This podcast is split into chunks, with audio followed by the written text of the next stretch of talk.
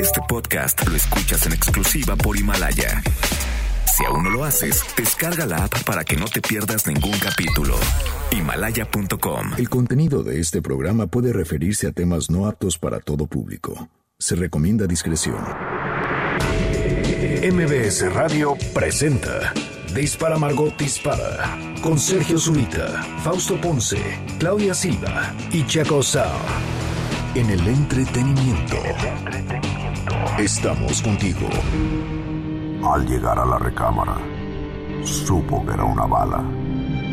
Trató de permanecer un rato en el arma, pero fue expulsada de aquella morada al grito de... Dispara, Margot, dispara. Dispara, Margot, dispara a través de MBS Radio. Lo hacemos hoy, miércoles, Martes 11. Martes 11 de febrero del año 2020. Estamos haciendo Dispara, Margot, dispara como todos los días. Claudia Silva, ¿Cómo están? Buenos días. el mexicano, Checo Sound. ¿Qué tal? ¿Cómo están? Muy buenos días. Fausto Ponce está de vacaciones. Se fue una semana. Regresa con nosotros el próximo martes. Este, y bueno, vacaciones entre comillas, la verdad, pero. Pero.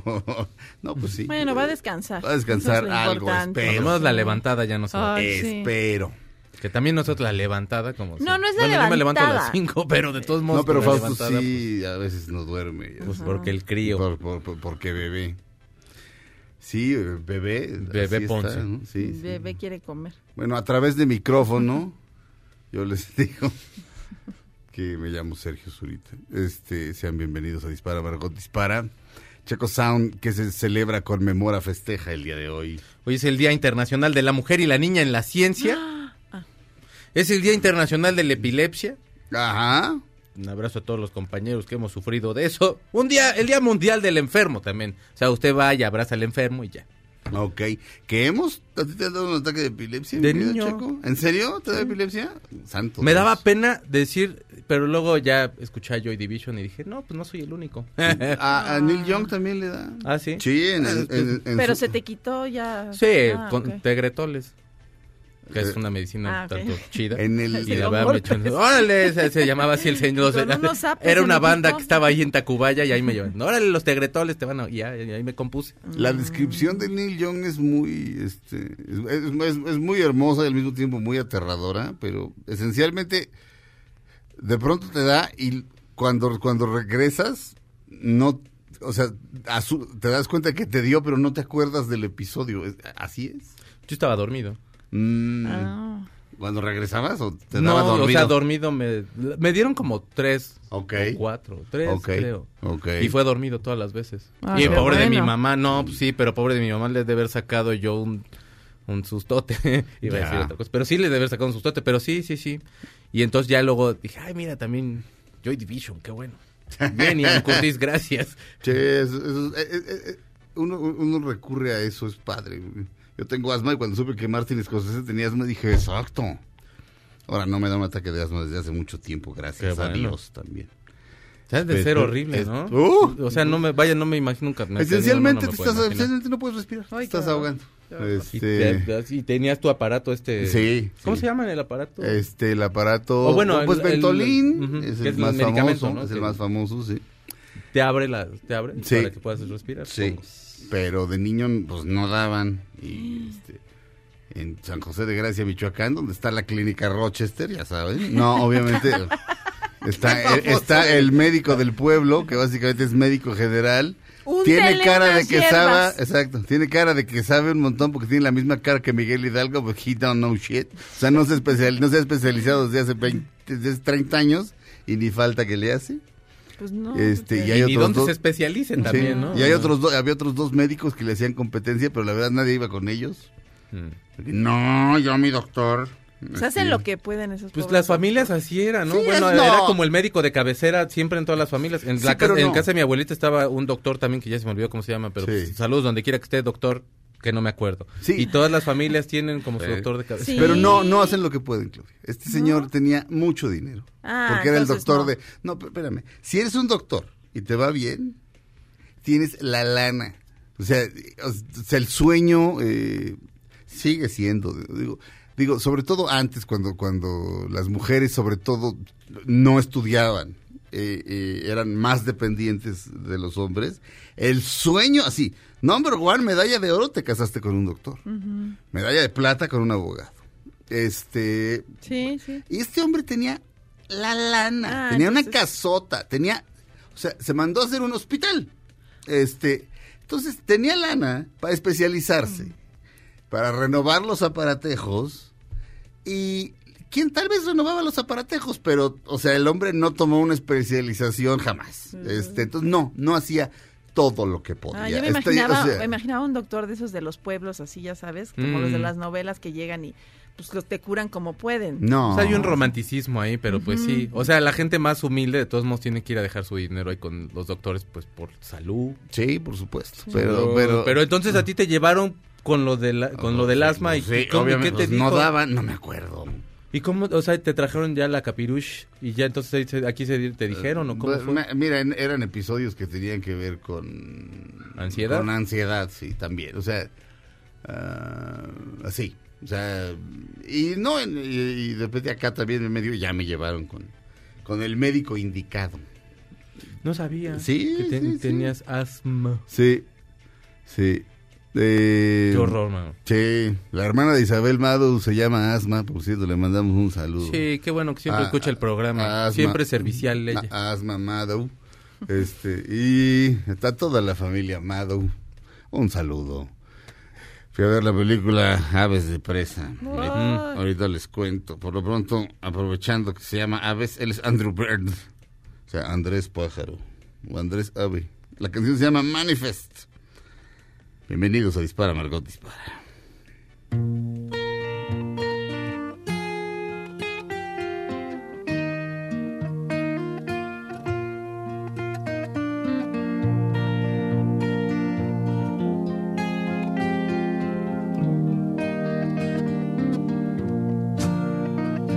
I'm coming to the edge of the widest canyon, my companions dear. I'm starting to question my manifest destiny, my claim to this frontier.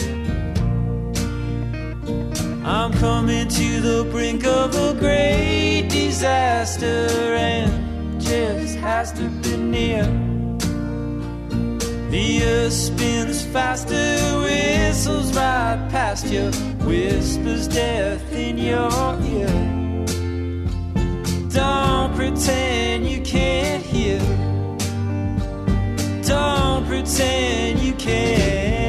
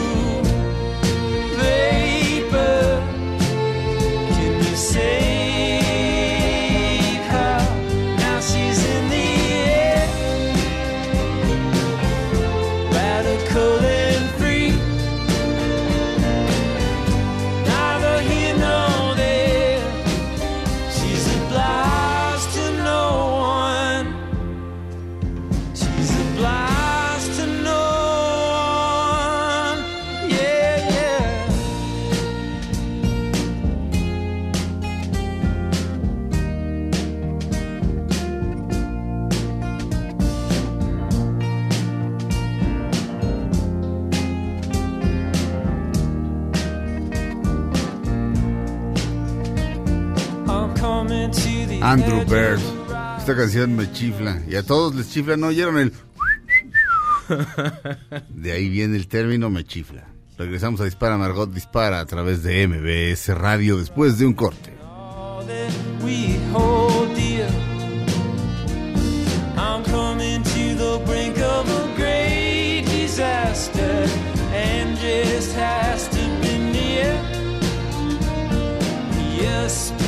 all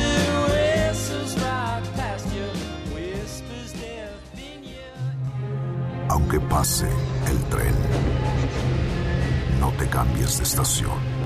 Después de unos mensajes, regresará Margot. Este podcast lo escuchas en exclusiva por Himalaya.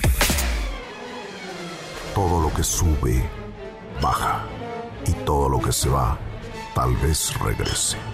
Lo que seguro es que ya volvió Margot. Estas son las balas de Margot. Critican a Gloria Trevi por su participación en el New Fashion Show, pues dicen que en el momento de hacer la pasarela le faltó actitud. Ella estaba representando a la marca Blonde.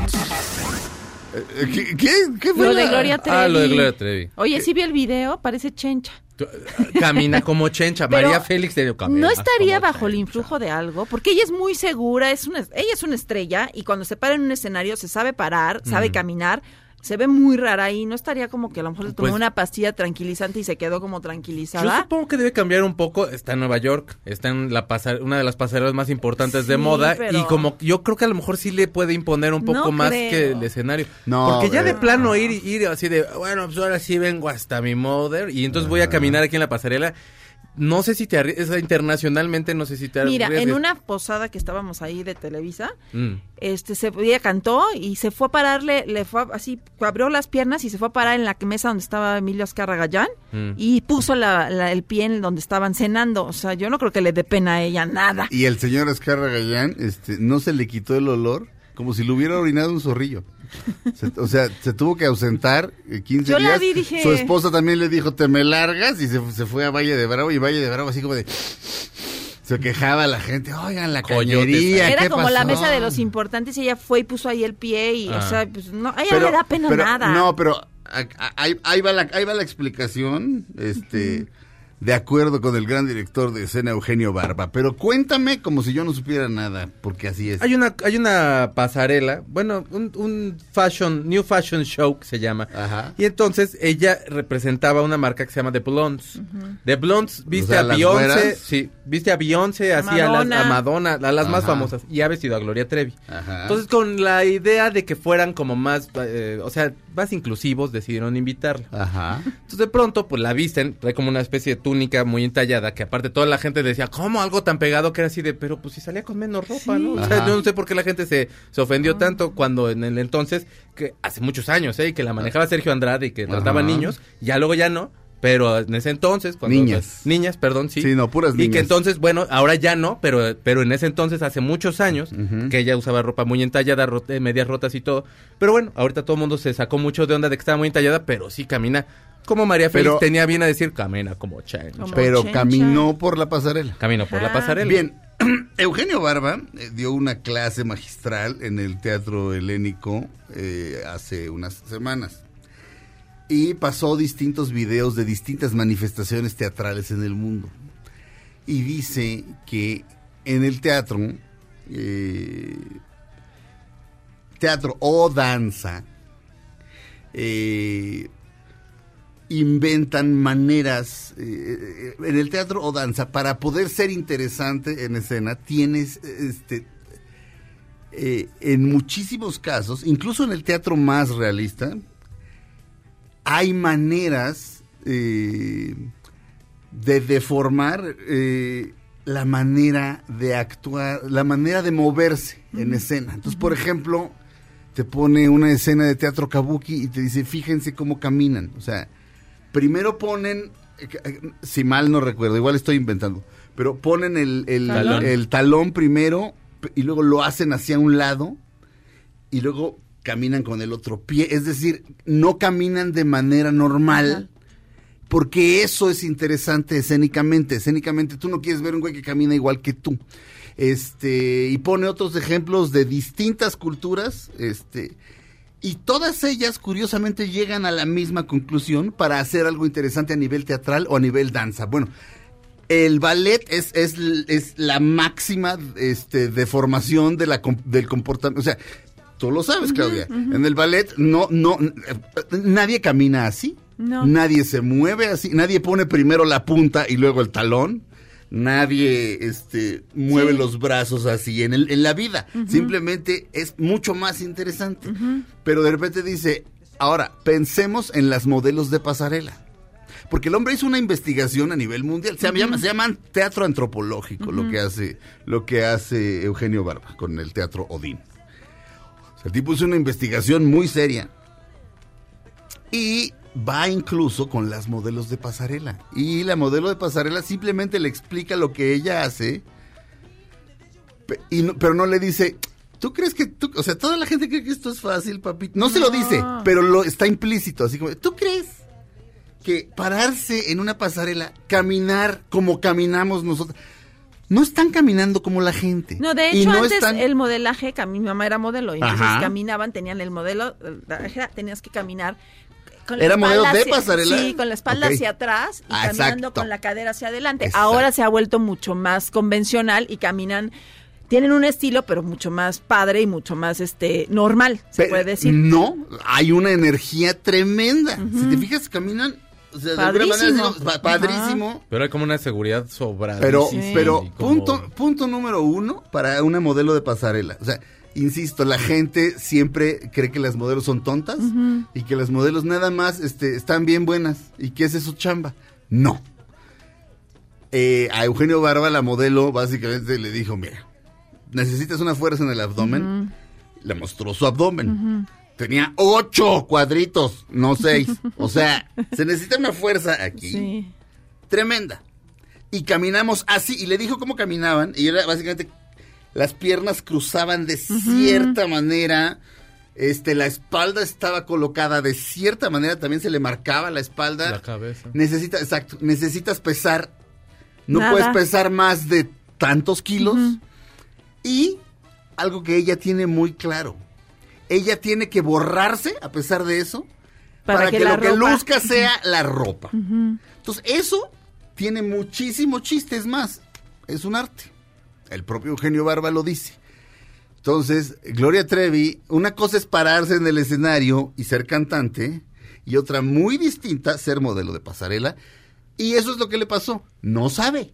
Pero no sí, hizo, sí hizo su movimiento así de, me los traigo a todos porque hizo así con su... Sí, claro. Y dices, su pues, payasadita, ajá, sí.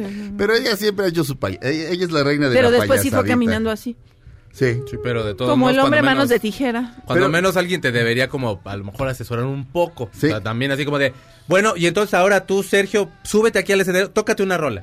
Sí, no, No. pero ¿Qué instrumento si no sabes tocarlo? No. ¿Sabes? Es como, ok, enséñame a usar el pandero, hermano, y ya Ah. me, me subo y lo hago. Algo que hubieran como podido asesorar un poco en el cual no se viera tan ridícula. También ahora, Probablemente- el punto también es que pues estábamos hablando de la marca, que la marca, la verdad, yo no- en mi vida pero, la había escuchado. pero ¿tú, la- ¿tú de veras crees que Gloria Trevi escucha algo? no creo. No, obviamente bueno, no. sé. ¿Tú crees, que. ¿Tú crees que, exacto, nada más a él? ¿Tú crees que la gente de The Blondes no le dijo, mira, Gloria, esto, esto, esto? Y ella dijo, "Ah, ah, ah"? No, porque ahora se veía, ¿sabes cómo? Como si estuviera dormida. Estaba como así. Pues puede ser. O sea, a lo mejor se puso demasiado nerviosa este, y se le pasó un chocho, pues. Porque o sea, luego pasa una modelo junto de ella y la modelo va normal y Digo, eso le, eso le pasa a cualquiera Sí, en algún sí, sí. momento, ¿no? O Así una como, medicina eh, para la tos. Exacto, puede ser, pero el asunto es que no sabe. O sea, y no lo aprendes en un día. No, O sea, claro que No, no. no, obviamente. no. No, Y pero te preparas. ¿no? La fuerza, la postura, eso es, eso es, eso es, o sea, la modelo de pasarela, o sea, Eugenio Barba, te pone de ejemplo a la modelo de pasarela,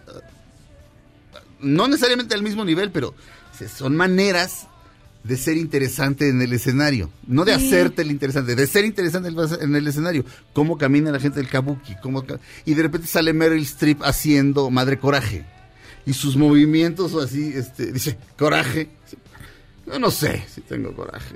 Pero en la guerra, no sé qué. Una actuación en teatro de Meryl Streep así de órale, pero no se está moviendo de manera normal, parece. Parece. Pero no. Las manos, está haciendo algo con las manos, con la cara, con la voz. Está deformando la realidad para que sea interesante. Este, en fin. ¿Corte, señor productor? Vamos a un corte, regresamos a Dispara, Margot Dispara. Él es Bruce Springsteen. La canción se llama Living Proof.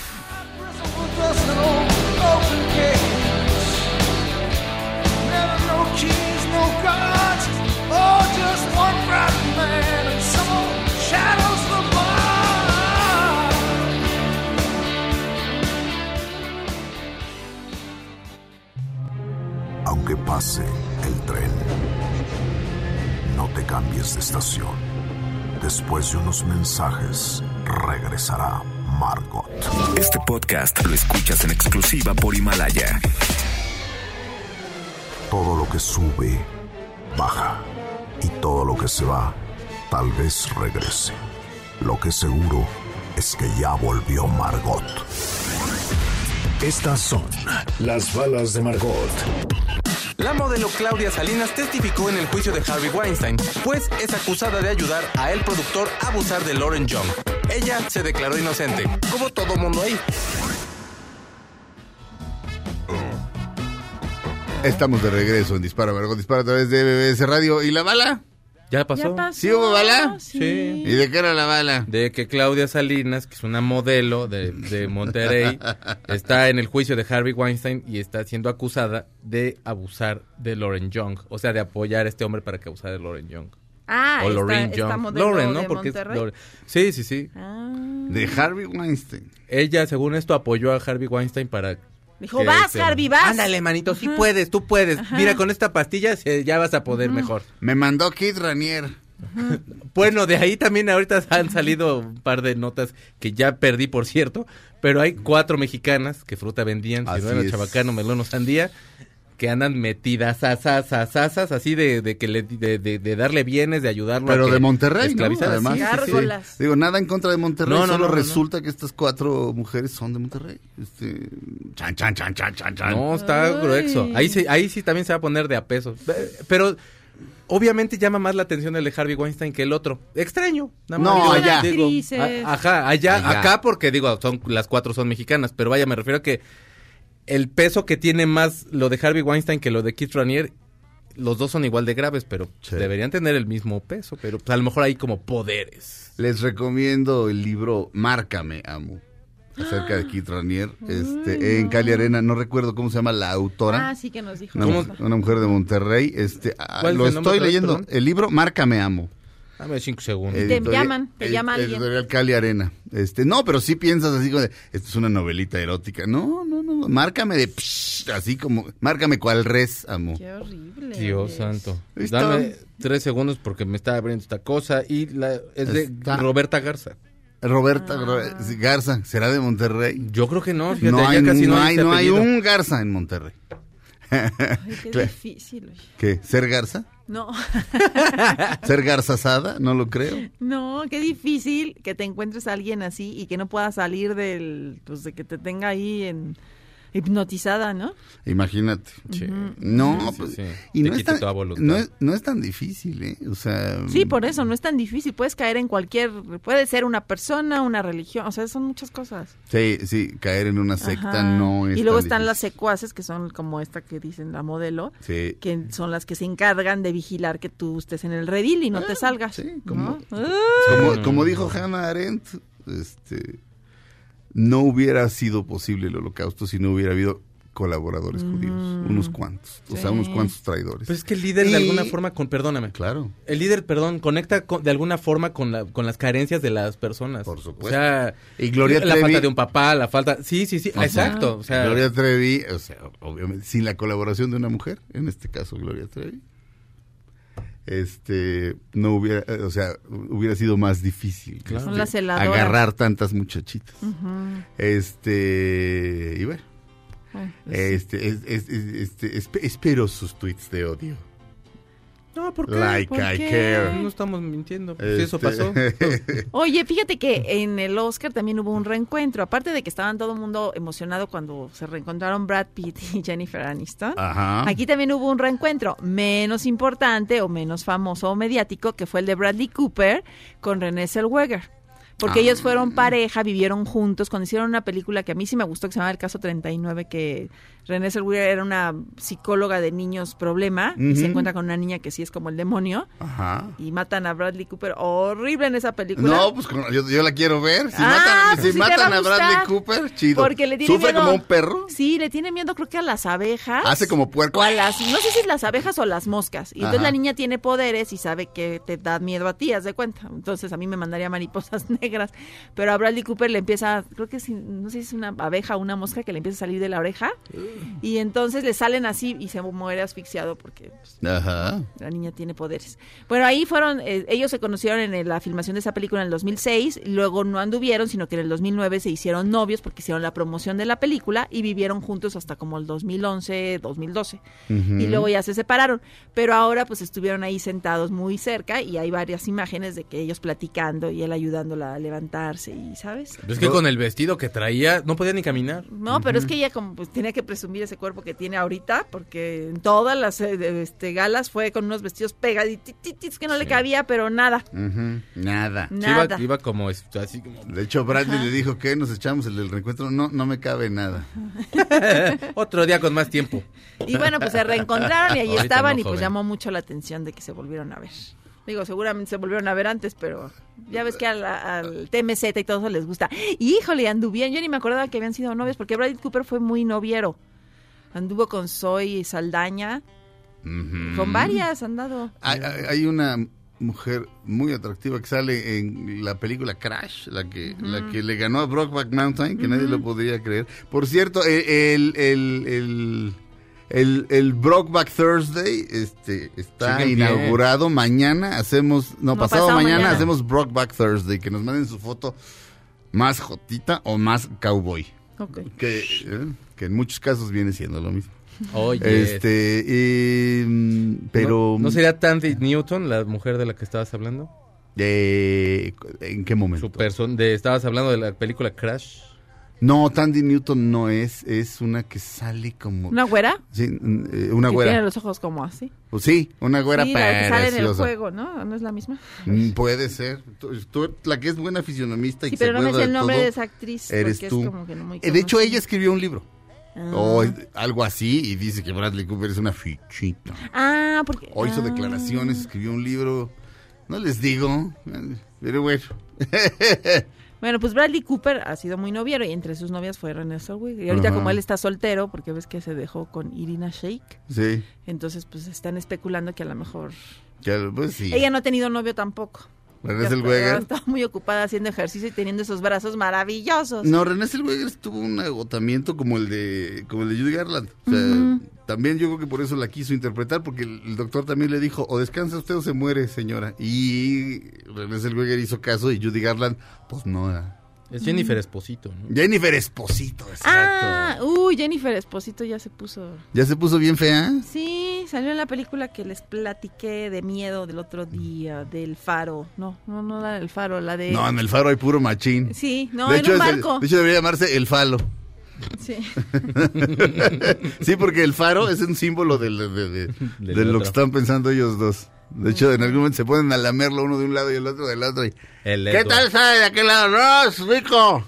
¿Por Ah. qué estamos haciendo esto? Estamos sublimando nuestro deseo por el otro. Mm. sí. No quiero ver el faro, el, digo, el faro. Tampoco ese, solo el mío.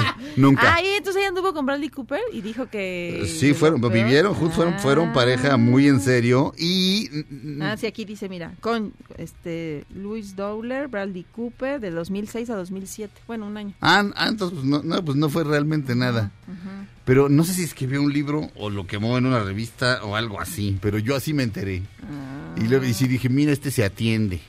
Sí, pero ya... Pero ya sí es la, el- el- Sí. ahí sí se súper atendió. fue. ¿Saben por qué? Porque le alcanzaba con lo que ganaba de Rocket Raccoon, no que uno. Ni No. para invitar, ni para invitar a casa de Toño a una mendiga muchacha, hombre. Y él estaba ahí en el Oscar porque él fue productor de, de Joker. Uno de los. uno de los productores, por eso estaba ahí porque estaba No, nominado. ahí le entró con lana Martin Scorsese. Este, Martin Scorsese ah, que es lo máximo. No le pierden, ¿no? O sea, ellos no le pierden. No le pierdes. Además de esas películas que estaban nominadas, la más exitosa fue Joker. Sí. Nada más les digo ahí. Ah, no, claro, claro, La que más juntó dinero fue esa. claro. Este, señor Rico, eh, ¿qué onda o qué? ¿Sí? ¿Vamos a un corte? Regresamos a Dispara, Margot Dispara a través de MBS Radio.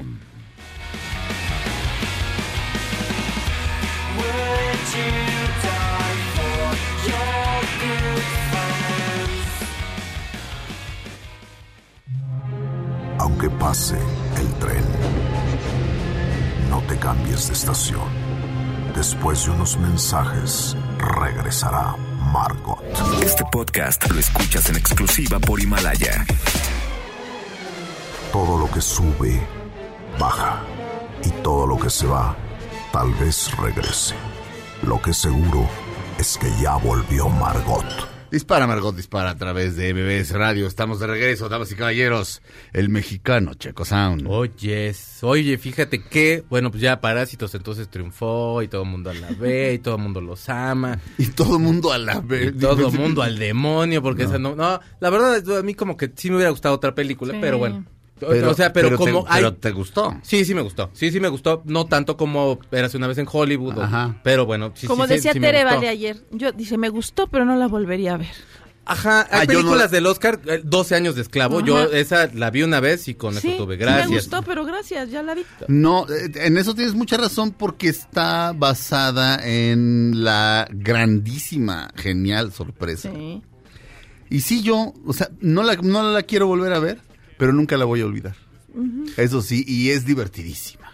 O sea, Parásitos. Una vez, Parásitos. Sí, es No, muy, pues es- es- es- tiene el, tipo de humor que maneja es muy bueno. No, te digo que te digo que en, los cines de Times Square, o sea, esos cines son para turistas. Mm, este, Alguien de Nueva York no va ahí. Es más, alguien de Nueva York así de como de como de No va a Times le da oso encontrarse a alguien en Times Square. O sea, que se encuentren. y- No, no, pero tienen que ir a veces al teatro, por lo menos. Es decir, ¿y qué haces aquí? Este, no, voy a ver la- el musical de Stephen Sondheim. Y si no hay musical de Stephen Sondheim, entonces eres un naco porque Sí. vas a ver un musical. Pero en fin, sí, Bueno, les da pues entonces los no parásitos, ya eh, yo sé que no lo quieren volver a ver, tampoco yo, ya con la vez que lo vi fue más que suficiente, Pero, pero, seguiremos viendo. Pero no se la pierdan. Pero, no, no, si no la han visto, véanla, es No, una muy buena experiencia. Gran cosa. Pero si ya usted la vio y dice, bueno, no la volvería a ver, es posible que la vuelva a ver si usted tiene, si usted tiene HBO porque anunciaron que van a hacer una serie. La serie va a durar seis capítulos porque eh, eh, John Bonham, Bong Joon-ho, perdón, y Adam McKay todavía tienen material, mucho material, del cual todavía van a hacer una serie con HBO. Lo que no se sabe si lo van a hacer en inglés o en español, en español, perdón, o en coreano. Pero ya anunciaron también que va a estar Mark Ruffalo. Ok. Entonces van a meter, yo supongo que escenas o algo así. No han dicho bien cómo van a aterrizar todo el proyecto. Si les quedan escenas, les quedan seis horas de proyecto y por esto digo, van a ser, va a ser una serie de seis capítulos de una hora aproximadamente, a lo mejor menos, porque ya en, en una edición te das cuenta que a lo mejor hay cosas que, que sobran o que puede quitar un poco de ritmo. Ajá. Pero no sé de qué forma va a participar Mark Ruffalo, pero ya se anunció que hay serie de parte de HBO.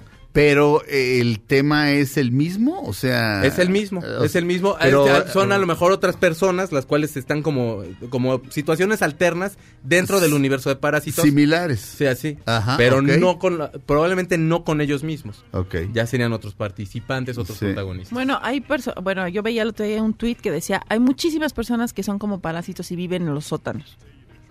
Sí, qué, qué, qué cosa más impresionante. Sí. En Nueva York yo supongo que debe haber un chorro, ¿no? Este- Vives ahí como en cua- Sí, ellos cuarto y medio y... En- en- no, pero no, deja tú, este, en el metro, En el metro, o sea, los homeless. hay como Pasadizos. pasadizos ahí, este, pues, tienes que caminar sobre la vía un ratito y, y te escondes ahí. Giuliani lo sacó a todos, eso sí. Sí, ¿te este, acuerdas que en Central Park había mucho la queja de que había Sí. muchos viviendo ahí, que los Sí. están corriendo y no sé qué? Sí, sí, sí, sí, sí, sí. Este, ay. Uy, pero Giuliani fue y lo sacó. Sí. Giul- Giuliani, eh, mira, Giuliani es, es que nada es totalmente bueno y nada es totalmente malo. Giuliani lo que hizo fue, hay un libro que se llama Arreglando Ventanas Rotas. Y esto te lo cuenta el amigo de, de Enrique Krause, Pete Hamill. Puedes ver, Checo, si es Pete Hamill, este escritor, Pete Hamill, este, escribió un libro de un hombre que puede vivir para siempre, siempre y cuando no salga de Nueva York. Es que es muy hermoso. Este hombre, en ese artículo de Letras Libres de hace muchos años, este, leí lo que Giuliani había, había hecho, pero este hombre te lo contaba así de, güey, desde los setentas no podíamos los, los neoyorquinos salir así, sin preocupación de que nos fueran a asaltar. Pensamos que nunca se iba a ir esta pesadilla y se fue. ¿Qué hizo? Fixing Broken Windows parte de la siguiente idea. Hay una ventana rota en un establecimiento o en una casa a nivel calle. Está rota la ventana. Si no arreglas la ventana, al día siguiente está rota otra ventana. O se mete el Al día siguiente ya se metieron a fumar crack unos güeyes ahí. Este, o sea, Sí. esencialmente lo que hay que hacer es eh, de- detener las cosas en su momento. Entonces, ¿qué hizo? Este, juntas a las 6 de la mañana eh, con los meros meros de la policía. Capaces. Los que llegaban, bien. Los que no llegaban, fuera, ¿no? Muy bien. Este, a los policías, eh, que, a los jefes de la policía, que ya es, es así de, güey, a ti no se te va a quitar lo corrupto jamás, fuera, no mantengo vagos. O sea, de todas formas eres asesino y eres mafioso, vete a ser asesino y mafioso de verdad, sin recibir un sueldo y sin tener una placa. A la fregada. Este, regresó la, la idea del policía de manzana. Eh, poner un policía en cada manzana y que el policía fuera a presentarse con todos los habitantes de la manzana, decirle, soy el oficial o Henry y estoy a sus órdenes, lo que usted necesite, márqueme, eh, aquí está, es más, aquí está mi celular, este, lo que usted quiera, eh, estoy aquí. El día que yo descanse va a estar el oficial. Connery, que está, como verá usted, está bastante guapo porque es de la familia Connery. Ya sé que usted quiere que esté él, pero bueno, así el día que yo descanso está él. Mucho gusto, señora, lo que se le ofrezca. ¿Cómo se llama usted? Si me quiere decir. Este, ¿qué Bueno. otra cosa? Arrestar a quien se brincara el, el pasamanos del, del metro. Del metro. Entonces los arrestas, te los llevas por eso, revisas sus antecedentes penales y resulta que la mayoría tienen ya otros delitos, entonces los puedes entambar. Tolerancia cero, tal cual. Y él Se- vino a México, vino lo a México. trajeron. Sí, y yo dije, era- qué buena idea. No, pero es completo, no. es, es- el pulso de, la, de, de Nueva York y de aquí es completamente diferente y no se podía hacer No. exactamente lo mismo. Lo trajo Marcelo Ebrard, Eh, eh, pero he aquí la cosa, un señor en una TED Talk a la que yo fui, de, de Mirón, este habló como del respeto hacia el policía y de cómo él eh, había trabajado en que eso se logre, porque si eso se logra, este avanzamos muchísimo. Eh, y yo les pregunté de lo de la tolerancia cero. En las TED Talks no hay, no hay preguntas y respuestas, duran 15 minutos, pero él estaba ahí. Y esencialmente mm, cada ciudad es distinta. Necesitas hacer un estudio de la, o sea, era así, o sea, no puedes aplicar exactamente lo que hizo Giuliani aquí. Eh, Por ejemplo, los federales Ajá. sí te imponen mucho respeto. Tú los ves en las Claro. carreteras y sí dices, Claro. eh, yo a mí me para un federal y sí me mueve, No, pero sí. aquí tienen otro, otro son, están Claro. completa- son completamente diferentes a los que están en el DF, pero Sí, muy sí, distintos. Sí, Este, ahora, deja- déjame Acabas de decir una cosa que es bien importante, que es el respeto a la autoridad. Ajá. Y aquí, hasta las personas que están en el tránsito, moviendo, yo no sé si mal o buenamente los, los semáforos, yo creo que hacen de pronto hasta más relajo, pero ok. Sí. Bueno, eh, moviendo los semáforos, la dementada de madres que le tocan. Es que ya sí- deja, eso, eso es, Es es que sí lo que hacen ves mal. abajo. Es que lo hacen mal. Sí, pero de todos modos no hay un, o sea, mi punto no es ese, mi punto Ah, es que eh, no hay un respeto a ah, sí, ningún tipo de sí, autoridad. a ver, miéntale la madre a un policía de Nueva York. Ajá, Ah, de. Los Ángeles. O No, sea, no, los de no. Los Ángeles No, que bueno. traen unas, unos camionetones que Sí. te mueres. O sea, Sí. y te- ese- nada más ves la camioneta que se para al lado de ti. Yo los he visto en series o los Sí, he visto en las noticias. Ni siquiera crees que yo en mi vida he ido a Estados Unidos. Y de todos modos te imponen, pues. Y Los de Las punto. Vegas andan en su bicicleta con sus shorts, sus Mm. piernas muy bonitas, pero nada más ven un homeless o lo que sea y van y lo paran así y dices, los ves como muy lindos con su Mm. bici, no, les tienes, o sea, Sí. sí En la les- serie- hay un respeto. En la serie de No te metas con los gatos.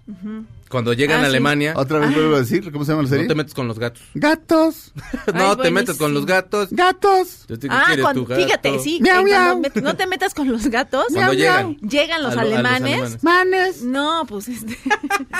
son los, son los, lo- ese es un, este, ¿cómo se dice? Cuar- de- bueno, un grupo de Sí, sí, sí, policías sí, sí. que Ajá. están en entrenamiento. Ajá. Y son los que agarran al, al asesino este. Ajá. No, cuando los ves entrar, están entrenándolos, son novatos. Y pero, bueno, pero el punto es, aparte, la serie obviamente es de Estados Unidos, digo obviamente porque pues, es puro enajenado más que nosotros frente a su computadora, pero ellos mismos dicen, cuando vimos entrar a los policías alemanes dijimos, they mean business, o sea, esto sí va de Sí. neta. Que digan eso, güey. o sea, son gente de Los Ángeles, Sí. gente de Nueva York, Sí. gente que, o sea, la policía sí, Sí. les impone, ya están diciendo algo más allá de una de, de la policía alemana.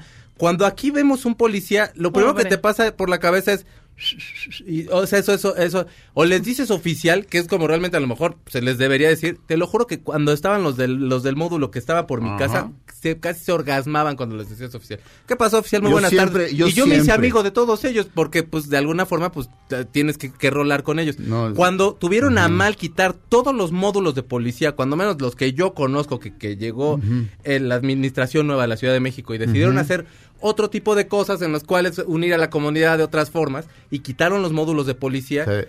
pues de alguna forma sí te sientes un poco indefenso, ¿sabes? Porque ya conocías Sí. a los policías, No, aunque a lo mejor no hagan nada o lo que sea que tengan ustedes de teoría. Yo siempre he tenido muy en claro que hay que respetarlos. O sea, hasta el día que se portaron peor que nunca conmigo, les decía, "Eh, son ingaderas esto que me hace oficial. O sea, pero nunca lo bajé de oficial. O sea, Yo a nunca. veces les digo polis.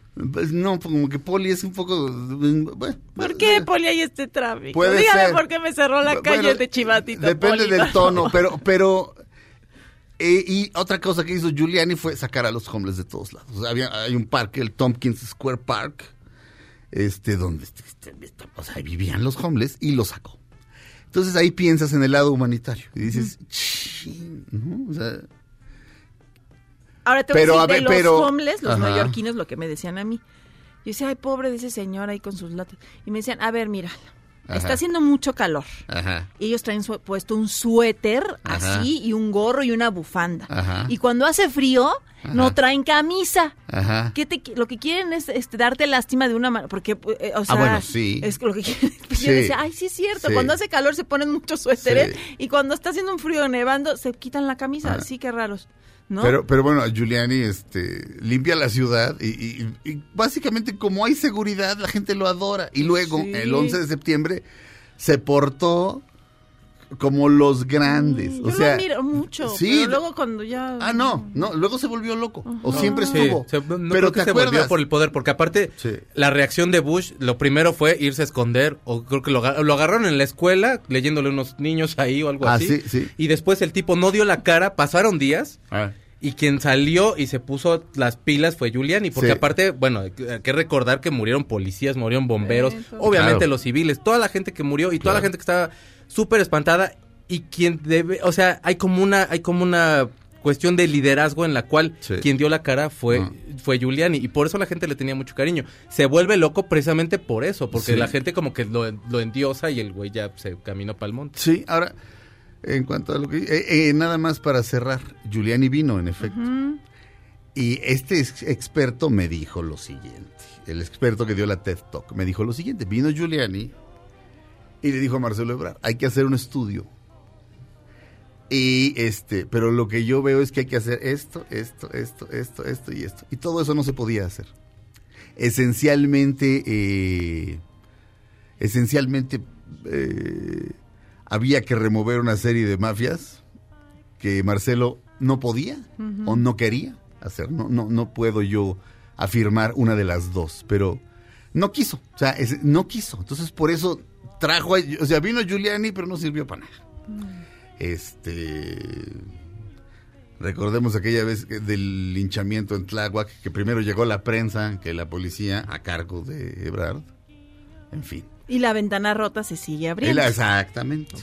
Ya se metieron sin todos. Sí, la sí, ventana. no, no, de hecho, este, de hecho, eh, eh, bueno, regresamos a Dispara, Margot Dispara. Comenzamos su segunda hora de transmisiones de este programa después de un corte. No le cambien. Dispara, Margot Dispara dura una hora más aquí en MBS Radio.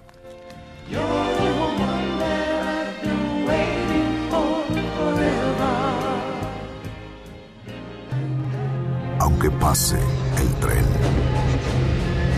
te cambies de estación.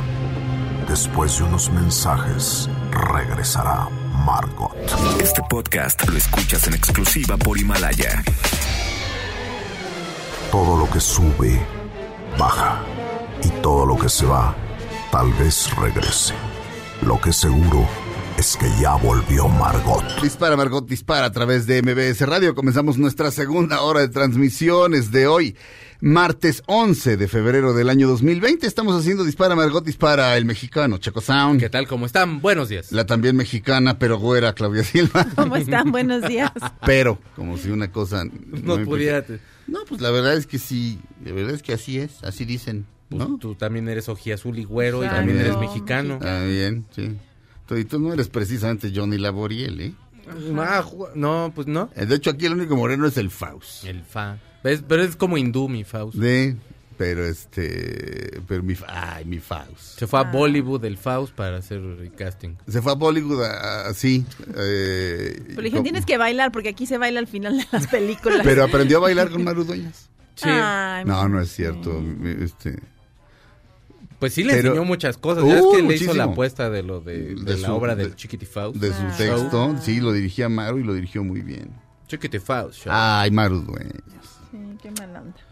Me estaba acordando de ella, fíjate, mucho. Mm. Que, que, que, bueno. En fin, Uy. este, dicen que la muerte mejor. Borges decía que la muerte mejora a las personas, pero no, no en este caso. En este caso era A mí lo que me contó una gran Fausto, mujer, un talento fuera de serie. siendo amigo de ella, era que ella decía que no se veía vieja. Sí, siempre Sí. ella siempre decía, yo no me, ay, yo sí me veo muy vieja.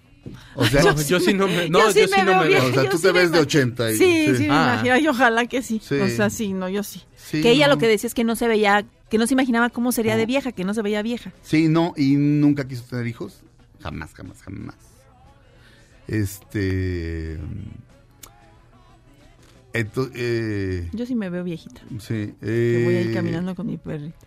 Sí, no, yo, yo, yo, yo siempre pienso, bueno, ¿hasta qué edad viene el número 86 a mi cabeza? Siempre, desde ¿Ah, sí? hace 30 años. Yo 80. 86. Yo 80, yo con 80 ya. Digo, 80. bueno, ya. Pero quiero ser un viejo así furioso, amargado, este, y torturar, no sé, ah, tener un la- lazarillo de Tormes. Quiero ser el ciego del lazarillo de Tormes, darle sus guamazos. No es cierto. El no es cucufato, cierto. don cucufato. Exacto. Don Oye, que, que pusieron a Fernando Luján en la- que, que bueno, pero se les olvidó Luke Perry. Felicidades, Es hijo, qué fuerte. Sí, sí. Es que no es fácil hacer eso, necesitas... eh,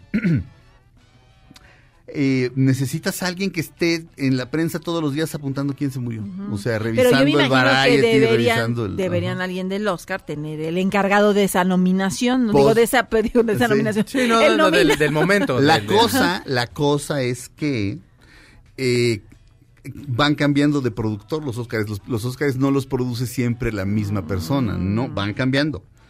Y este, y pues a veces les va bien, a veces les va mal, a veces no vuelven a producir, a veces se avientan unos riesgos tremendos, ¿no? Este, ¿se acuerdan cuando Mike Myers salió a dar un premio con el oso Grizzly?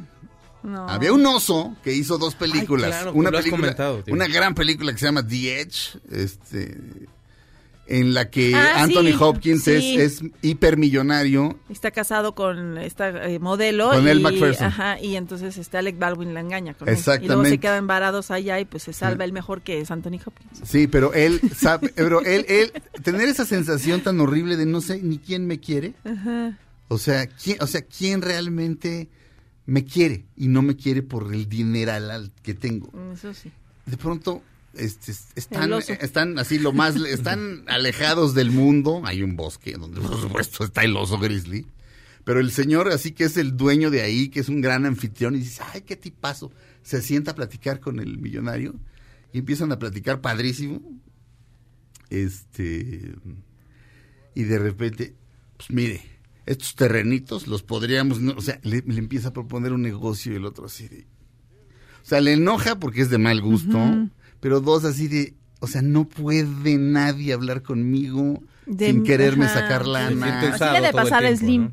Sí. ¿Eh? Así le ha de pasar a Slim. Ah, eh, ¿quién- Hable conmigo, señor Slim. Yo no le voy a pedir nada. ¿Quién sabe? ¿Quién sabe?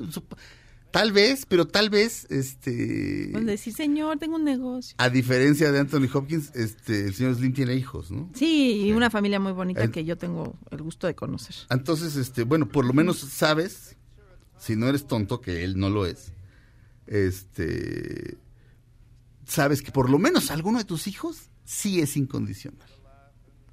Este, a diferencia del rey Lear, que era un hombre muy estúpido y por eso acabó como acabó. Lean a Shakespeare. Este, ¿qué estaba yo diciendo? De la película del oso grizzly que Ah, de los sí. Oscars. Se le ocurre al productor em, ¿Salió el oso en el escenario? salió el oso. salió- está- No Mike. Myers y el oso. Y No, me acuerdo cómo se llama el oso, pero si quieres, Checo, puedes, puedes Oso buscar. Oscar. Mike Sí. Myers este, and Bear. Y estaba Academy entrenado, Awards. ¿verdad? ¿Eh? Entrenado el oso. No, el oso, el oso es un actorazo. Ah. había una película que se llamaba El oso, este, una película francesa que era él, era e- ese oso. Ese Bart. oso sí se hace, ¿eh? Bart the Bear. Bart the Bear. Tiene, no su, era- pro- tiene su página en internet, Movie Database. Ah, ¿No era el mismo de, de Leyendas de Pasión? No.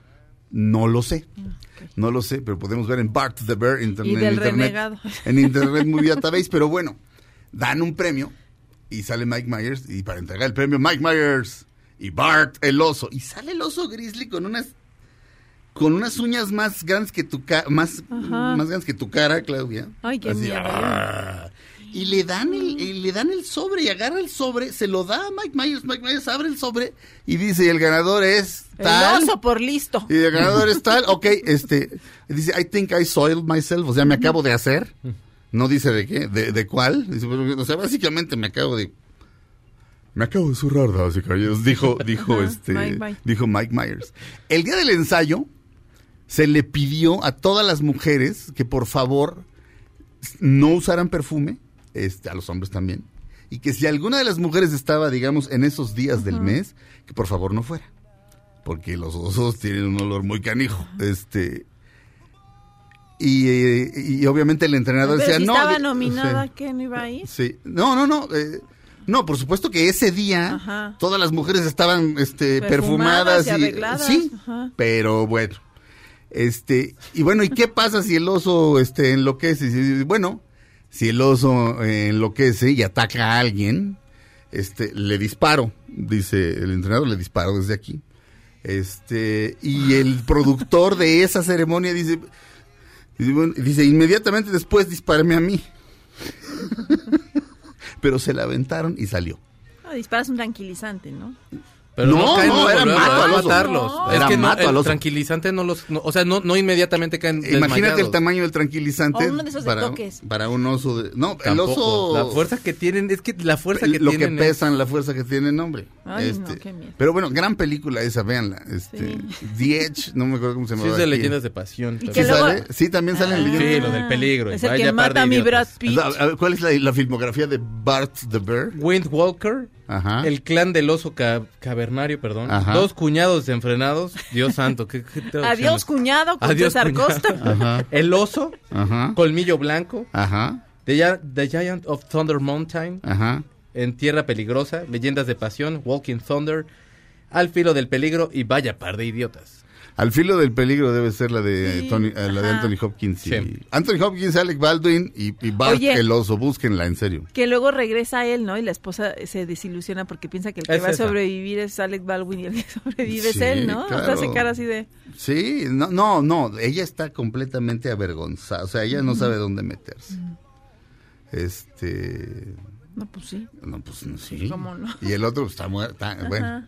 Un pero debilucho, véanla. un debilucho. Lo que pasa es que el tipo ha leído tanto que sabe, ha leído, sabio, ha sabio. leído cómo sobrevivir. Entonces dice, se puede hacer una brújula con una hoja de un árbol, le pones agua y le pones una aguja y, y eso funciona como, como brújula. Lo sabe todo porque todo lo ha leído y en ese momento lo puede poner todo en práctica. Don David Mamet. Qué grande eres, David Mamet. Te quiero. Este, estábamos hablando de pájaros porque vi la película Aves de presa y me puse a pensar cuál será la canción más hermosa acerca de un pájaro o que traiga la palabra pájaro Pajarillo, o ave. pajarillo. Puede ser el tesoro, puede ser este el tesorito, el tesorito se llamaba esa, el cofrecito, el cofrecito de Beatriz Adriana, puede ser. Pero le voy más a esta, una, dos, tres.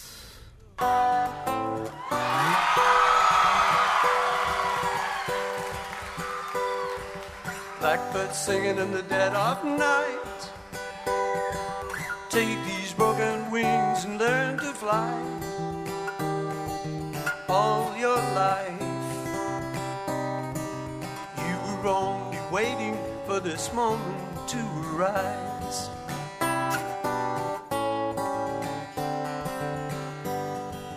Blackbird singing in the dead of night.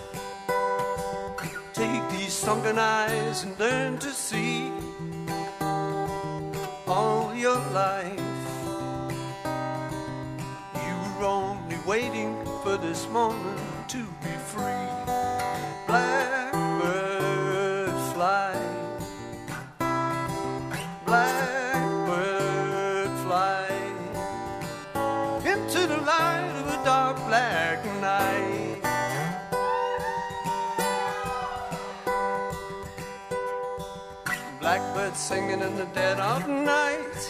Vinieron los Foo Fighters y el primer día eh, salió Dave Grohl, eh, él solito. Había una pasarela, caminó por la pasarela, se acercó a, a las gradas. Eso es muy emocionante.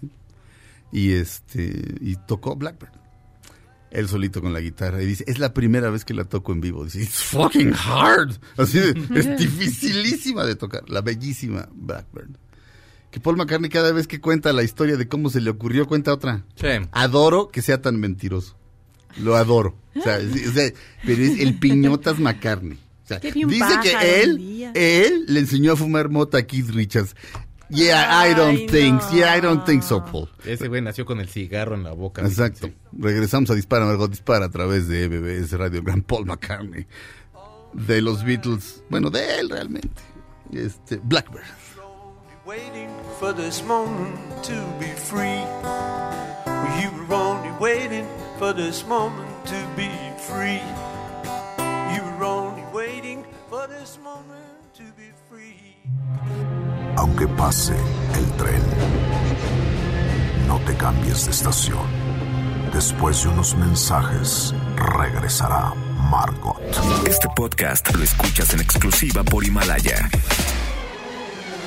Todo lo que sube, baja. Y todo lo que se va, tal vez regrese. Lo que seguro es que ya volvió Margot. Estas son las balas de Margot. Enrique Iglesias y Ana Kurnikova han sido padres por tercera vez, según informó el hermano de Enrique, José Julio Iglesias. Pues qué chismoso, ¿no? Malaya. Ay, Sergio, ¿por qué utilizas expresiones en desuso? ¿Cómo? Ah, no, entendiste mal. No dije Malaya, que es una expresión de ira, disgusto o lamentación. Dije Himalaya, que es a donde estamos ahora. Escucha. ¡Órale! Himalaya, la cima del mundo. Su punto más alto es el Everest. Así es, mi Faust. ¿Sabes qué dijo Edmund Hillary, el primer hombre que escaló el Everest, la primera vez que lo vio? ¿No? ¿Qué? ¡Órale! Así, igual que tú. Pero no subió solo. Fíjate que iba acompañado de Tenzin Norgay, su Sherpa. ¿De su qué? ¡De su Sherpa! Nosotros también tenemos uno, pero no sirve para nada. Cada que le pregunto algo, solo me responde Sherpa. Creo que me está dando el mal de Montana. Dirás mal de montaña. No, de Montana. Está nevando tanto que el pelo se me está poniendo como Charlie Montana. ¿Todos los demás están bien? Yo sí. Tú sí. Charlie Montana, digo, Fausto, no. Ay, y Checo. ¿De veras? ¿Y Checo? ¡Checo! ¡Hermano mío! ¡Carnalito! ¿Yo? Yo estoy escuchando esto a través de Himalaya. Dicen que se está solo en la cima, pero al escuchar mis podcasts en Himalaya, no estoy solo. Estoy conmigo mismo. Himalaya. Himalaya. Dispara, Margot, dispara e Himalaya. En la cima, contigo mismo. Estamos de regreso en Dispara, Margot Dispara. Eh, busquen, eh, entre en himalaya.com este, o busquen en la app de su teléfono Himalaya. Le dan clic con su correo electrónico o con, si tienen Facebook, también a través de Facebook pueden suscribirse. Buscan Dispara, Margot Dispara. Es fácil, es muy amigable, es facilísima de usar eh, eh, la aplicación. Es una aplicación de puros, pod- de puros podcasts de todo el mundo. Este, ahí hay un botón rojo con una cruz blanca y- que es comunidad y ahí le aprietan y ya. Este, y pueden mandarnos mensajes como los siguientes. Mel OZDP. Mel OZDP.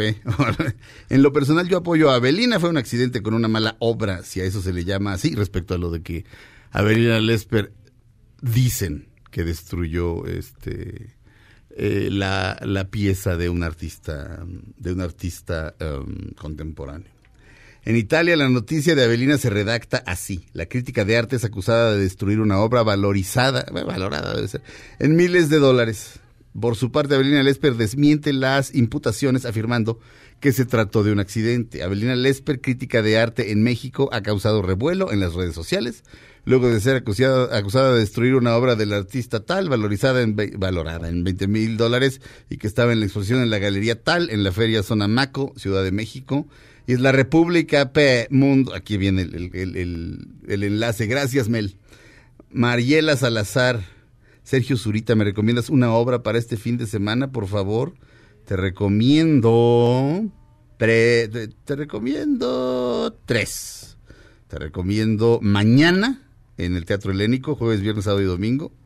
Eh, te recomiendo eh, La exageración del gran David Holguín, eh, que se reestrena este fin de semana en la gruta del Teatro Helénico, pero no sé los horarios, pero bueno, entra a Teatro Helénico eh, y ahí ves, ahí puedes, de- puedes comprar tus boletos desde ahí. Teatro Helénico y Ticketmaster rompieron relaciones, no sé por qué, pero se pueden comprar los boletos de manera bastante amigable para ambas obras que, que te acabo de mencionar. Y otra obra que se llama Vilma, con W, Wilma, este, que la actúa la actriz... Vilma Traca. No, Itzel González. Itzel, I-T-Z-H-E-L. Itzel González. Es, un espectáculo unipersonal que se, va, a estar nada más este jueves, viernes, sábado y domingo eh, en el Teatro El Milagro. Te recomiendo esas tres. Eh, y si sigue también eh, La Madriguera, que algún, ya eh, se montó ya antes, pero ahora la mamá es Marga, la, bueno, la abuela es Margarita freaking Sanz en el Teatro Lucerna, que está a media cuadra del Milagro.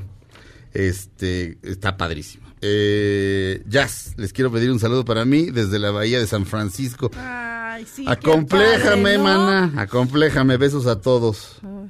Jorge Daniel, normalmente solo los puedo escuchar en el podcast, pero hoy los estoy viendo por la webcam mientras espero mi transporte. Saludos cálidos a todos desde Campeche. Creo que estas llamadas son de ayer, porque ayer tocamos el tema de Avelina. Avelina no destruyó nada, yo estaba junto a ella. O sea, estoy ahí, en todas las fotos me pueden ver. O sea, no destruyó nada. La obra estalló, no de manera inexplicable. Este, ayer ya dije, ¿por qué puede estallar de la nada este, un, vidrio un vidrio templado. templado. ¿Y por qué puede estallar con un contacto mínimo? Sí, yo lo vi. Pero, este, pero bueno, eh, hay quien dice que es pelea arreglada. Les juro que se caiga Bob Dylan muerto en este momento, si eso es cierto. No, por supuesto que no.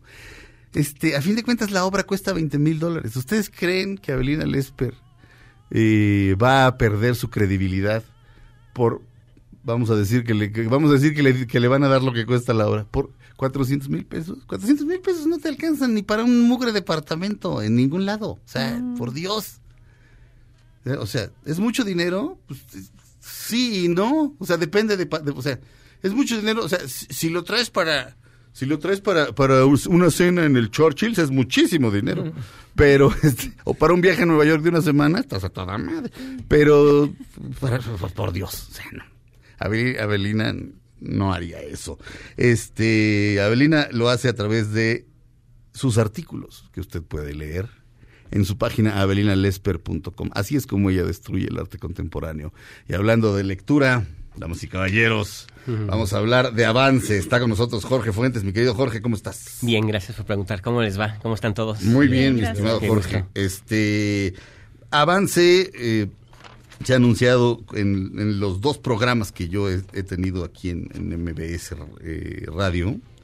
O sea, desde hace 20 años. Sí, ya tiene un rato. Nos hacen favor de patrocinarnos. Sin ustedes no estaríamos al aire. Sin ustedes Muy y gentil. nuestros otros patrocinadores, pero ustedes son clave para nosotros. Y este y me da gusto porque no estamos anunciando algo inútil o algo mm, vaya, ¿me entiendes? Algo algo fatuo. Estamos anunciando la posibilidad de leer más rápido y comprender la lectura. Comprender ¿correcto? todo, es correcto. sí. Arráncate, mi querido Jorge. Exacto, justamente eh, ahorita yo sentado ahí pensaba, ¿qué voy a decir esta vez, no? Y resulta que mi mente empezó a divagar un poquito y decía, el sistema tradicional de lectura nos enseñó a leer a todos, Sí. pero nos enseñó a ver palabra por palabra, Mm. máximo de dos en dos. Entonces, Avance te enseña a ver más información para que puedas leer un mínimo de 1200 palabras por minuto, Sí. pero la lectura rápida, eso es un tema. Hay un tabú. Mucha gente piensa que leer rápido no te permite ni comprender, ni entender, ni retener la información. Entonces fue importante desarrollar ciertas técnicas, ciertas habilidades para que las personas podamos leer a alta velocidad o baja, tú lo decides, porque la lectura rápida es eso, te permite leer a alta velocidad, a baja, mediana, tú decides cómo te disfrutas una lectura. Pero lo Sí. extraordinario de esto es que está en que tú puedes hacer análisis crítico, análisis profundo de tu lectura. Mejor aún puedes comprender toda la información. Comprendemos hasta el 100% de un mínimo de 1200 y hasta 2000 palabras por minuto. Podemos comprender totalmente toda la información. ¿Y de qué me sirve? Bueno, optimizas los tiempos. La, la información la puedes Sí. recordar en cualquier momento, te ayuda, eh, mejora el aprendizaje de cualquier idioma, cualquiera, lo va a acelerar ra- realmente. Mejora el deporte, diríamos, pero ¿qué tiene que ver la lectura con el deporte? Mucho. Ejercitar el cerebro garantiza muchísimas habilidades en nosotros. Por ello, estoy seguro que hay personas que están diciendo, oye, yo quiero saber más de qué se trata. Así que si me lo permiten, vamos a empezar a dar el número, ¿vale? Por favor. Muy bien, es el 55 2907 7007. En este número se pueden este, registrar con una llamada perdida, un WhatsApp o un mensaje de texto que envíen para que este, pues, eh, an- anotemos su nombre y posteriormente le hago una llamada para agendar una cita y regalarle una clase muestra. Muy bien. Eh, otra vez el teléfono, por favor, mi querido Jorge. Con mucho gusto. 55 2907 7007. 55 29 07 70 07. 55 29 07 7007. O sea, los últimos tres números son 007. Ah. Por cierto, ya que ya si se meten a avance, lean las novelas de, de Ian Fleming. Se van a dar cuenta de que James Bond es un loco. Es un loco. Está mucho más.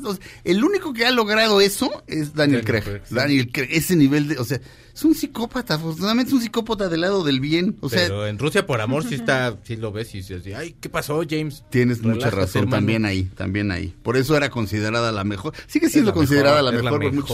Hasta el videojuego fue ese, Mm, pero ya. Para mí, eh, bueno, bueno, bueno, ya, ya nos clavamos en eso, pero, pero si van a lean a Ian Fleming, en serio, así.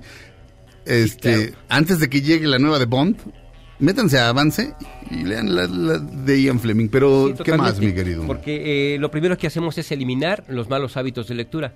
Generalmente las personas cuando leemos somos dispersos. Quiere decir que terminó pensando en otras cosas. Ajá. Ese problema se va a ir absolutamente. Desaparece de Bien. nosotros. Cuando de pronto se te resecan los ojos o te empieza a dar, a mí me pasa un poco eso, creo que la posición en la que leo no es muy buena No y entonces me empieza a dar un poco de sueño o, me- o los ojos como que se me cansan, se me resecan pues. Sí, de, de hecho ya de manera natural nosotros tenemos cierta aversión por la, por la lectura. Cuando hablan de leer de uno dice, no, no quiero, es pesado. Claro, es muy pesado porque las personas leemos a la velocidad que hablamos. ¿Qué Ujú. sucede si te enseño a ver más información? ¿Qué sucede si avanza a través de ejercicios de músculos oculares, expande tu campo lector y te permite ver líneas completas, incluso párrafos completos? Esto indica que puedes extraer la idea principal de un párrafo de tres, cuatro, cinco líneas en un solo golpe de vista. Sí. Eso Sí, está maravilloso. es. ¿Sabes qué? De repente lo empiezas a hacer solo y te das cuenta y dices, ay no, no leí bien este párrafo, te regresas, Te regresas. y lo habías leído todo. Sí. Te das cuenta que lo habías leído todo, ya que agarras vuelito. Sí. El chiste es, como siempre, no pensar en que estás leyendo, simplemente hacerlo. Es correcto, Este, Pero bueno, las técnicas ya las aprenderán en, en avance. Este, tenemos que mandar a corte, mi estimado. ¿Cómo- Sí, ¿quién con una promoción. ¿me Cierra la mención, Claro por sí. supuesto. Vamos a dar, eh, vamos a adelantarnos al Día del Amor y la Amistad. Muy bien. ¿vale? Vamos a dar 50% de descuento y vamos a dar 2 por 1 familiar, estrictamente familiar. Y yo con mi mamá, yo con mi hermano, yo con mi hijo, entre hermanos, entre primos, pueden recibir un 2 por 1 y van a recibir 50% de descuento. Al Aquí- 5529 0770 07. Y al teléfono local 55 15 89 70. 55 15 89 70 es el local. 55 15 89 70. Muy bien. Esos son los teléfonos de avance. Llamen. Gracias, Jorge. Con mucho gusto. Estamos Eh, en línea. Vamos a un corte, regresamos a Dispara, Margot Dispara a través de MBS Radio. Mientras usted marca el 5529 0770 07 o él. 55 15 89 70. Regresamos a Dispara, Margot Dispara a través de MBS Radio. Ay, ahí viene Bond 25. Ay.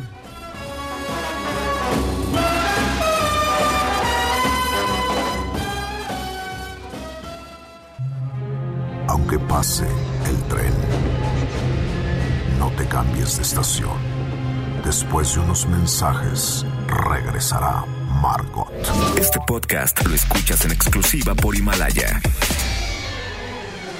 Todo lo que sube, baja.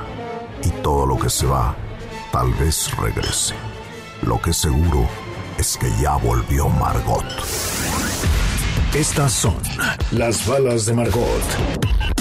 La cinta Aves de Presa está en los primeros lugares de la taquilla mexicana, recaudando 78.4 millones de pesos, de lo que representa una audiencia de 1.2 millones de personas. Bird of prey. Bird of prey. Flying high. Flying high. Bird of prey.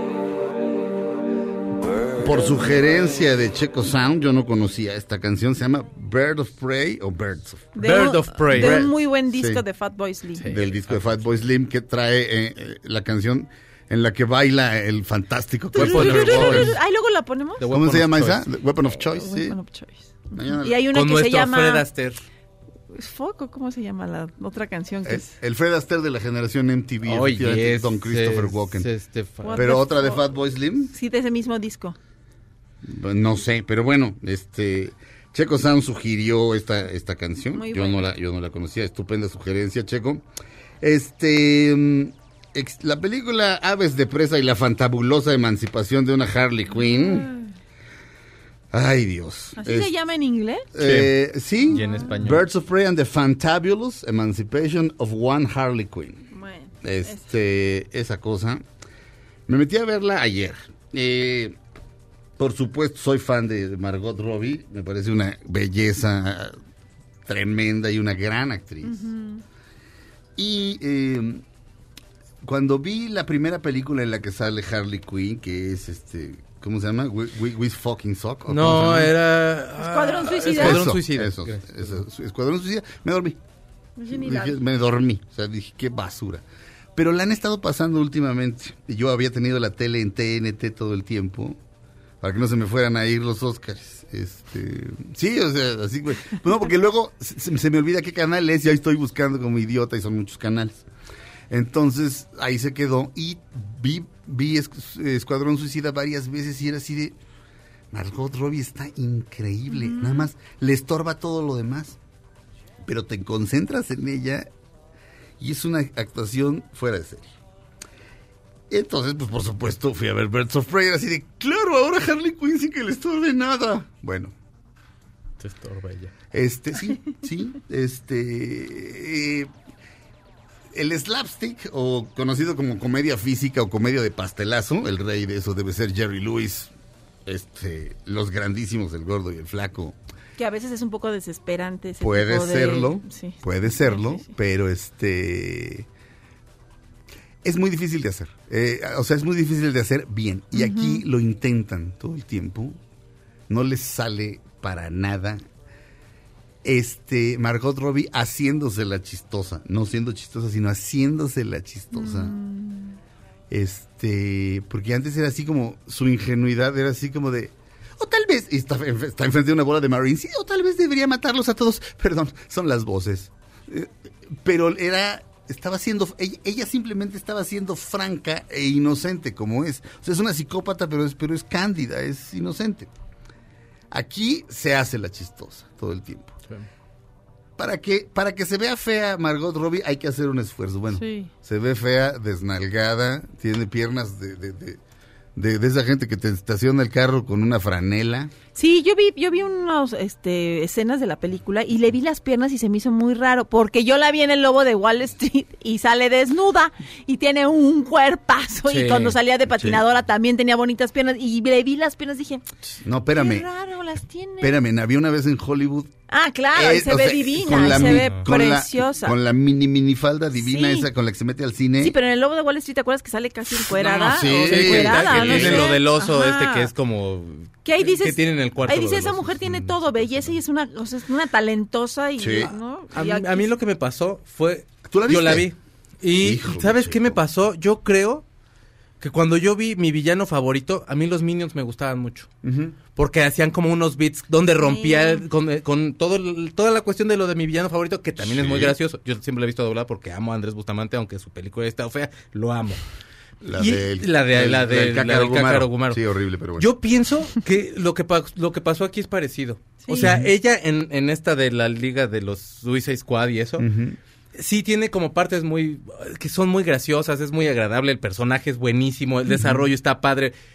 Sobresale obviamente, el personaje de Will Smith a mí me gusta porque me cae bien Will Smith, pero bueno, creo que sí Margot Robbie se lleva la película tranquilamente a pesar de, del Joker que le pusieron que es pésimo, es el peor. Qué horror. Y aquí era como la película de los Minions, no está chida.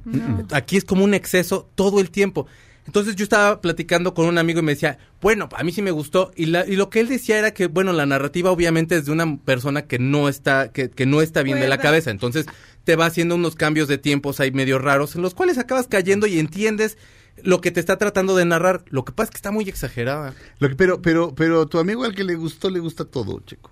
Pues probablemente, o sea, yo lo que O sea, te- sí o sea, es- como sí, que o sea, no, quiero hablar mal de él. No, no, no, pero no. es mu- es increíblemente compasivo. A ese sí le gustó el Cácaro Gumaro. Perdón, Peter. Sí, ¿verdad? ver, Estamos es hablando de él, No, no, no, no, no, no, no, no, no, no sé. Es otro, ah, es ok, otro, bueno. Digo, pa- no- pa- no- pero bueno, este, la película en Estados Unidos es un fracaso.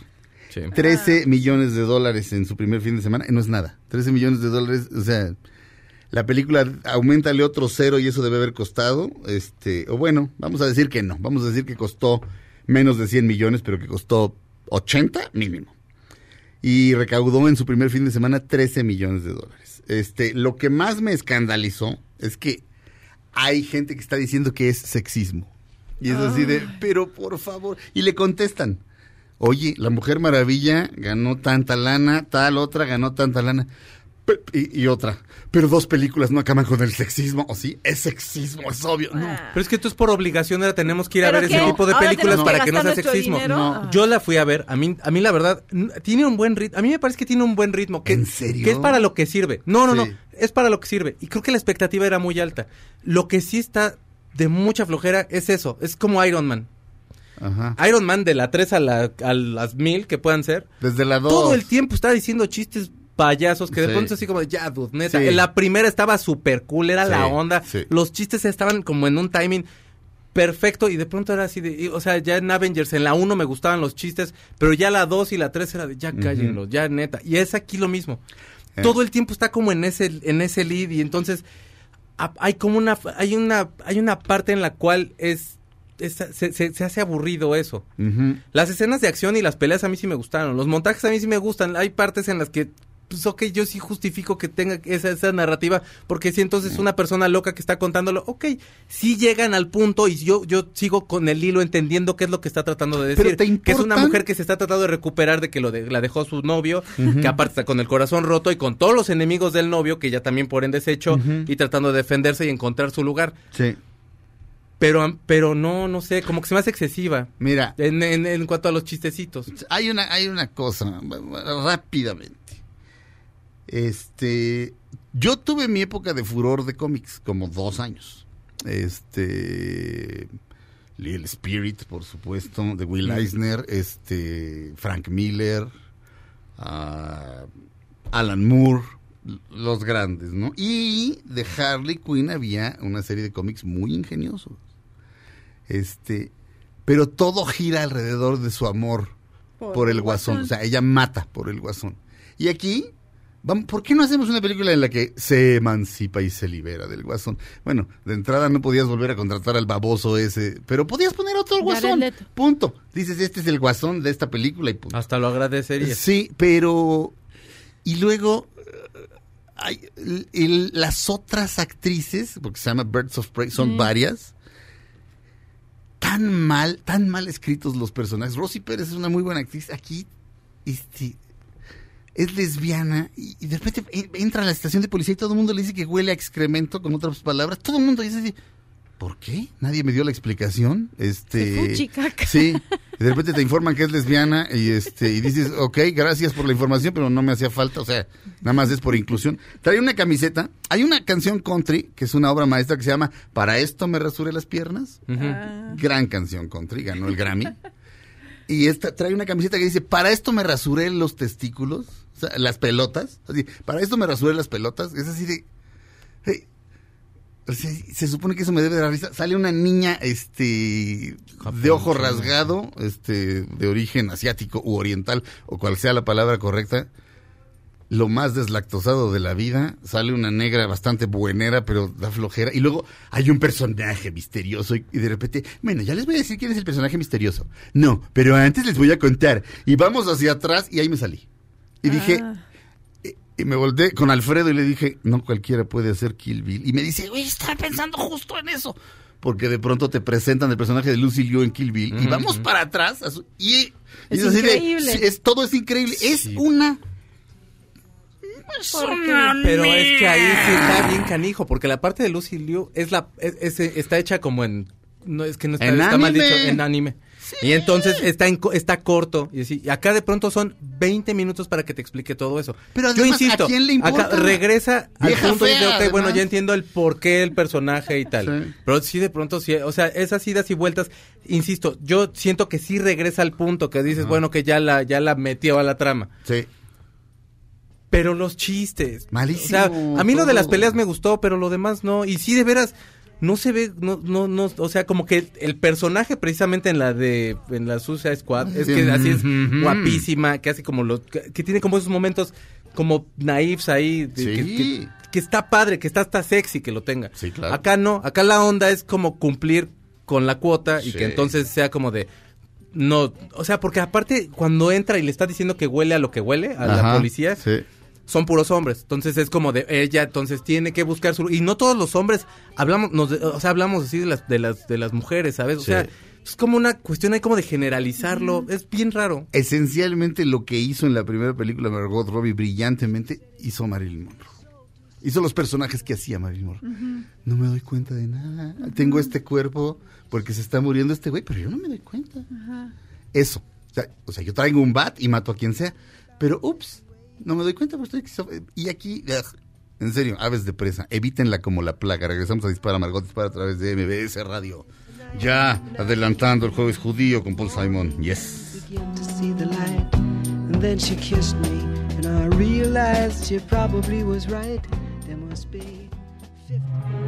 Aunque pase el tren, no te cambies de estación. Después de unos mensajes, regresará Margot. Este podcast lo escuchas en exclusiva por Himalaya. Todo lo que sube, baja. Y todo lo que se va, tal vez regrese. Lo que seguro es que ya volvió Margot. Dispara Margot Dispara a través de MBS Radio. Claudia Silva. Oigan, pues fíjense que Pele, esta estrella del fútbol y el rey, Yes. pues se encuentra en una etapa muy triste porque tiene 79 años, que no son muchos, digo, pero pues está tiene que usar un andador y además, bueno, hace mucho lo sometieron a un trasplante de riñón, ha tenido problemas de, de- de la vía urinaria y de cadera y de este también le pusieron mal una prótesis y está aparte deprimido. Entonces le da mucha pena y vergüenza salir a la calle El y lo que dice su hijo es que pues aparte de todo pues está deprimido y no quiere salir por ningún motivo a la calle porque no quiere que lo vean con andador, no quiere que lo vean en la situación después de que él era su pues un ídolo, ¿no? Es un ídolo, pero Es. bueno, no lo quiere, él no quiere que lo vean derrotado, ¿no? Y su hijo dice que está muy preocupado por eso. Ah, no, yo, o sea, ayer traía mi, mi, mi, mi camisola de Fernando Valenzuela. Ese es mi gran ídolo del deporte y el otro es Pelé, por supuesto. Chin. Pe- Pero esto me recuerda, y por si me está oyendo o alguien le puede decir, le mando un gran abrazo al maestro Héctor Bonilla. En el camerino, en tres días en mayo, tuve el privilegio de compartir camerino con él algunas veces. Era Puta, o sea, lo mejor, o sea, un regalo de Dios, ¿me entiendes? La sabiduría, la gracia. Y de repente me decía que tiene una nieta, sí, creo que una nieta, eh, que quiere ser atleta. Y decía, no, no, yo a todo mundo le recomiendo el deporte, que todo mundo sea deportista, pero no atleta. ¿cuál es la diferencia? Se refería a que un atleta es un profesional del deporte. Me dice, Messi dentro de 10 años va a ser un anciano. O sea, Sí, las carreras son Y él jugó intensamente, Héctor Bonilla, jugó intensamente fútbol americano. Mi, mi nariz es de platino. Y esencialmente, este, pues digamos que toda esa época, de- además de fútbol americano, pues este, pues digamos que tuvo, tuvo que pagar una factura por eso, ¿no? Pero, pero por otro lado, un tipo muy limpio, jamás, ja- cero drogas, cero fumar, o sea, un tipo admirable en ese sentido. Pero es lo que le pasa a alguien como Pelé. Sí. O sea, de repente dices, oye, ¿y tanto deporte? Sí, precisamente. Te gastas. Tanto deporte. Y mira que Pelé, este, supongo que no jugaba al ritmo que juega Messi, o sea. Sí, bueno, porque- el deporte se ha ido, se ha ido como revolucionando. es que en, en mi mente el Barcelona y el Real Madrid están jugando siempre en un partido eterno. O sea, cada vez que voy a un lugar están jugando. No, y es, es que esta es la copa de las copas. No, y esta es la copa del brasier. Y esta es la copa de no sé qué. Champions. Sí. La, esta es la Conca Champions. Ya nos vamos. Gracias, Claudia Silva. Besos a todos, buen martes. Fausto Ponce, digo, digo, perdón, perdóname, Checo Sound. Cuídense mucho, adiós. Yo me llamo Sergio Zurita, esto fue Dispara Margot, Dispara Felipe Rico, la tía Vero Seitzel de aquel lado de la cabina. Nos oímos mañana. Ahora en un tórax vive alojada la bala que Margot disparó. Nos oímos mañana. Si un proyectil de plata no me traspasa el corazón. MBS Radio presentó Dispara Margot Dispara con Sergio Zurita, Fausto Ponce, Claudia Silva y Chaco Sao. En el entretenimiento. Estamos contigo. Este podcast lo escuchas en exclusiva por Himalaya. Si aún no lo haces, descarga la app para que no te pierdas ningún capítulo. Himalaya.com